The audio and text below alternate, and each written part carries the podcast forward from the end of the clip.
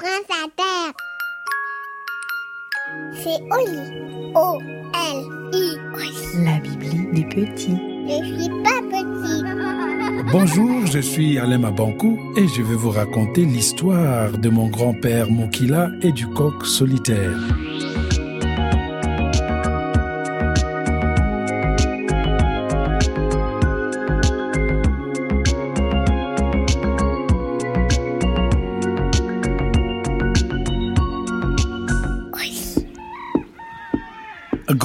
Grand-père Mokila était le chef de notre village, Louboulou. Un jour, il me montra un mouton et me dit Ce mouton est un membre de notre famille, tu dois le respecter comme s'il était un être humain. Je regardais un moment l'animal qui remuait ses oreilles comme s'il acquiesçait les paroles de mon grand-père. Un peu plus loin, une chèvre broutait l'herbe et balançait sa queue. Je voulais me rapprocher d'elle, mais là encore, grand-père m'avertit. Cette chèvre, c'est ta tante maternelle, ne la dérange pas. Est-ce que tu aimerais que quelqu'un t'interrompe quand toi tu manges?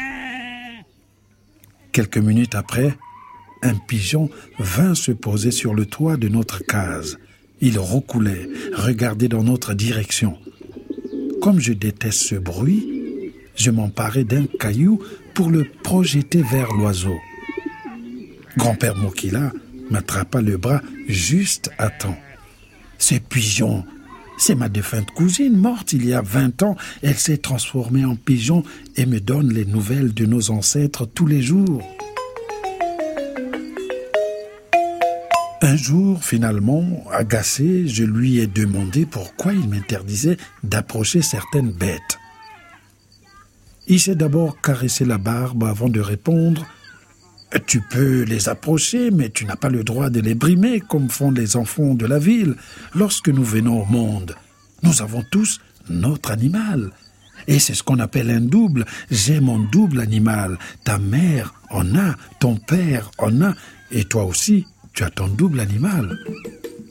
Je lui ai demandé, très étonné, mais il est où mon double animal? Mais il est quelque part dans la brousse. Mais je peux le voir. Non, tu ne peux pas, tu es trop petit, tu aurais peur de lui et il aurait peur de toi. Un après-midi, alors que mon attention était attirée par un coq immobile devant la basse-cour, grand-père est venu discrètement derrière moi pour me prévenir. Ne fais jamais de mal à ce coq solitaire. C'était un vieux coq avec une crête recourbée. Ses plumes étaient dressées comme les piquants d'un porc-épic. Il avait des problèmes de vue et heurtait parfois le grillage du poulailler au lieu d'entrer par la petite porte. Ses pattes squelettiques me laissaient penser que s'il était un être humain, il aurait pas moins de 80 ans et porterait des lunettes de myopie. En se déplaçant, il boitait s'arrêtait pour reprendre son souffle et quand il faisait très chaud, il se réfugiait vite à l'ombre, la langue bien dehors, et il somnolait. Lorsqu'il apparaissait au milieu de la basse-cour, les poules l'entouraient, picoraient des graines qu'elles balançaient vers lui, puis elles poussaient des caquettements en signe de révérence. Toute la journée, il tournait en rond dans la cour, le soir, au lieu d'entrer dans le poulailler, il préférait dormir sur une seule patte devant la porte de la case. Même si j'étais un enfant de la ville, je savais depuis longtemps que les coqs chantaient toujours très tôt pour annoncer le jour. Pourtant, les rares fois où j'avais entendu chanter notre coq solitaire, il faisait encore nuit. Certains villageois étaient alors désorientés et se levaient plus tôt que d'habitude pour aller au champ avant de constater qu'il était encore une heure du matin. Furieux, ils retournaient dans leur lit et maudissaient ce coq solitaire. Malgré l'avertissement de grand-père, je repoussais chaque fois ce coq solitaire à cause de ses excréments dont la forte odeur m'empêchait de respirer. Mais même quand je le chassais devant notre case, l'animal têtu revenait quelques minutes plus tard pour me défier. Énervé, je me lançais une nouvelle fois à sa poursuite jusque dans les plantations de manioc où il réussissait à se cacher. Je revenais dans le village très enragé de ne l'avoir pas attrapé et puni. J'étais étonné de le retrouver devant la porte de la case, le bec en l'air. C'était sa façon de se moquer de moi. Moi, je me demandais, mais comment s'est-il arrangé pour arriver là avant moi alors que je l'avais laissé dans la plantation? Est-il plus rapide que moi, lui qui n'arrive pas à se déplacer et qui voit très mal? Comme je ne supportais pas d'avoir été humilié, un jour je me suis emparé d'un morceau de bois dans l'espoir d'assommer ce coq. J'avais encore la main levée au-dessus de ma tête quand j'ai entendu une grosse voix dans mon dos. Qu'est-ce que tu fais? C'était grand-père. Je ne l'avais pas vu dans une colère aussi rouge. Petit-fils, viens avec moi, je dois te parler. Il m'a pris par la main, m'a entraîné derrière la case et m'a dit de m'asseoir à même le sol. Il suyait tout d'un coup, le souffle coupé. Tu voulais me tuer, c'est ça? Non, grand-père, c'est pas toi que je voulais frapper, mais ce coq qui pue. Comme d'habitude, il a longuement caressé sa barbichette grise et a soupiré. C'est la même chose. Si tu frappes ce coq, c'est que tu me frappes moi aussi. Tu le comprendras un jour, mais serai-je encore vivant quand tu t'en rendras compte? Grand-père Mokila n'est plus de ce monde. Il est mort à cause de la gourmandise de mon oncle Pandi qui avait tenu à manger le coq solitaire le jour du Nouvel An. Tonton Pandi vivait derrière la case de grand-père. Chaque fin d'année, on devait choisir un coq dans le poulailler de grand-père pour célébrer la fête du Nouvel An. Jusque-là, le coq solitaire avait survécu parce qu'il écoutait aux portes et ne traînait pas loin du lieu où se déroulait la réunion familiale. Quand on décidait de manger deux jeunes coqs blancs, le coq solitaire savait qu'il n'était pas concerné.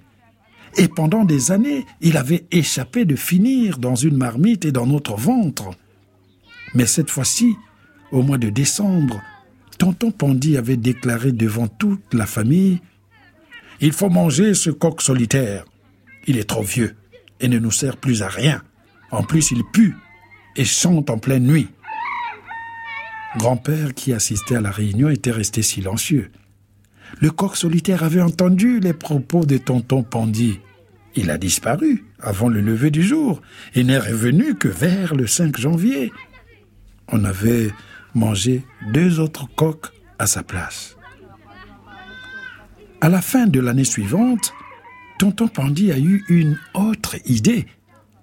Il a dit pendant la réunion Finalement, ben, on ne mangera pas ce coq solitaire, il est trop vieux, il ne voit plus rien, il est idiot, il ne vaut pas la peine.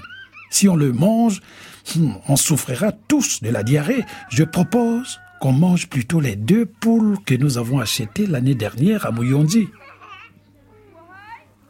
Le coq solitaire était certain d'échapper encore une fois à son sort. Il n'a pas quitté le village. Le 1er janvier, à 6 heures du matin, mon oncle l'a attrapé devant la case de grand-père et lui a tranché la gorge d'un coup sec.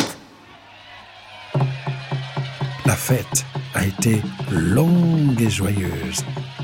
Les adultes ont bu du vin de palme et ont dansé toute la journée.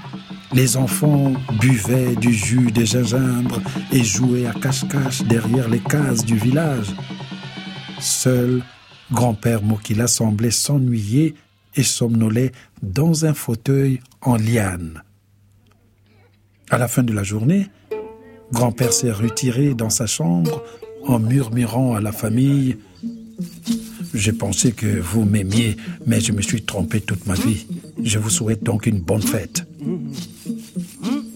Personne n'avait compris qu'il venait de dire ces dernières paroles et qu'on ne le reverrait plus. Le 2 janvier, aux alentours de 10 heures du matin, tonton Pondy est allé frapper à sa porte. il a trouvé grand-père étendu par terre, les bras en croix. Il y avait autour de lui toutes les plumes du coq solitaire qu'on avait pourtant jeté loin du village. C'est depuis ce jour que nous ne mangeons plus de coq, de peur de manger le double animal des membres de notre famille.